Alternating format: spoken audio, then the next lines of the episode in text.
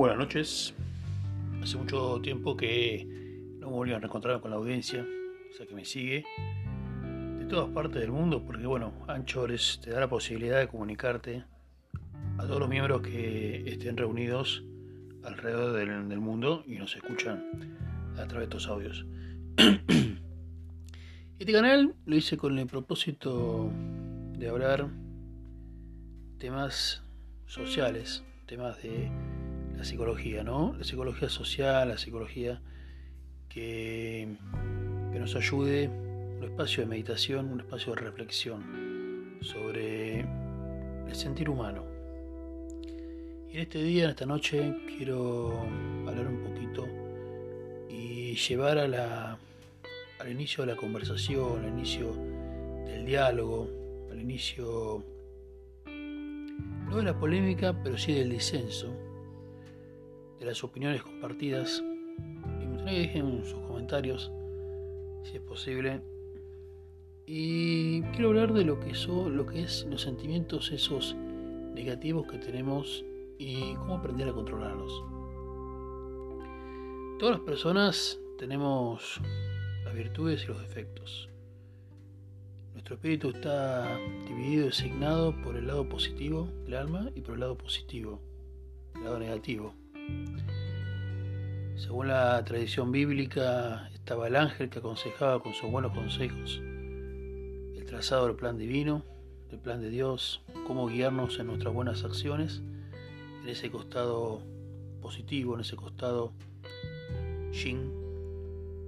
Y según el taoísmo, y después estaba esa energía negativa, energía yang, ese polo negativo eh, que estaba guiado por las acciones malignas, por las acciones del mal, por el diablo. Si vamos al concepto psicológico, nuestra mente tiene esa dualidad y es saber controlar, ¿no? Esas emociones negativas, por ejemplo, que está representada más que, más que clara, más que contundente en los siete pecados capitales, ¿no? Que es el no tener control de uno mismo. Se ve reflejado en todo lo negativo que, que signa o marca la persona. Un ejemplo de esto decirte lo que es la codicia, ¿no?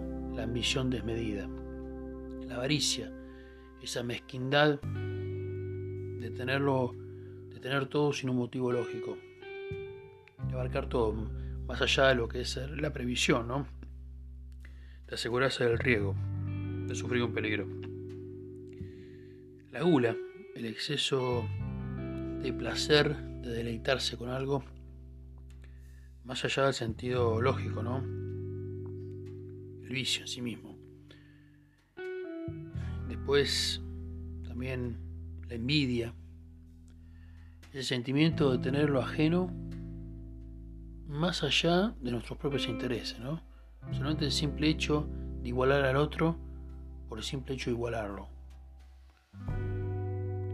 La superioridad, la inferioridad, sentirse que uno es superior a otro, sentirse uno que es uno inferior, ¿no? La baja autoestima, los celos. A mí me parece que es interesante el tema trazar los celos porque ese sentimiento de inseguridad, ¿no? Que tiene una persona por otra.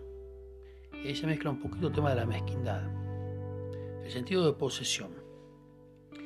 Los celos es la inseguridad que tenemos uno del otro, de los que nos está engañando, esa posibilidad sin certeza. ¿Y cómo se dominan los celos? Una pregunta para mí en este momento sin respuesta.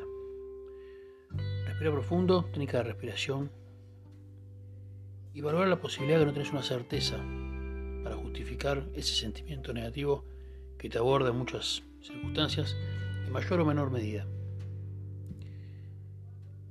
La inseguridad no solamente se refleja en los celos, también se refleja en los miedos, que es un nivel diferente de inseguridad, es el nivel extremo. El miedo, el pánico, esa acción que te paraliza a tomar una decisión o determinación de algo. El miedo, al igual que los celos, es inseguridad. La inseguridad, no estar seguro de uno mismo. No estar seguro del entorno que nos rodea.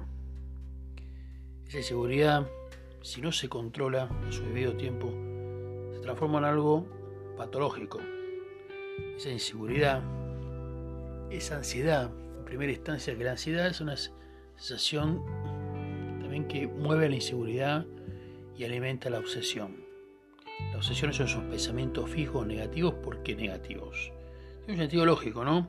Que la obsesión sea negativa, porque lo que lo genera, lo que lo alimenta, es la inseguridad. La inseguridad es algo negativo, es una emoción negativa. La seguridad, es su contrario, es una emoción positiva. Esa emoción negativa va a alimentar de forma negativa a la obsesión. La obsesión es un sentimiento negativo, son sentimientos complementarios, no opuestos. Y la obsesión es un pensamiento fijo ¿no? que nos dominan. Y cuando vos estás obsesionado, cometés acciones y toda acción tiene una consecuencia. Esa consecuencia obviamente que si viene en el camino negativo va a ser negativa, va a ser un rompimiento, una fractura emocional que vamos a tener. ¿Y por qué el hecho de flagelarlo? ¿no? ¿Por qué el hecho de dar pie a ese tipo de sentimientos que nos van a terminar destruyendo? ¿Por qué nos queremos destruir a uno mismo? Bueno, preguntas la dejo abierta al disenso, la dejo abierta a la opinión pública que, compartan sus experiencias, si a, un momento han tenido unas, estas experiencias negativas y si supieron controlarlas, por medio de un abordaje terapéutico, por medio de una terapia psicoanalítica, por medio de la fe, por medio de la religión, confiar, por medio de un libro de autoayuda, por medio del control emocional o a una técnica de la New Age, una terapia alternativa que hayan hecho. Este fue un breve breve, reflexión en este espacio público, este espacio que nos da, nos permite Anchor.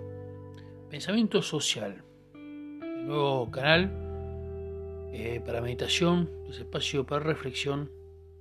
Y este fue el aporte de esta noche, del día de hoy. Mi nombre es Alejandro Javier Tuti Di Capi. Ustedes me conocerán porque también estoy en Facebook con Tuti Viajes, mi canal YouTube también, homónimo, y también en Instagram. Espero les deseo una excelente noche, un excelente comienzo, finalización y comienzo de nueva semana y nos estaremos viendo pronto con más contenidos acá por Anchor. Me despido con Pensamiento Social y nos vemos en la próxima. Espero que les haya gustado.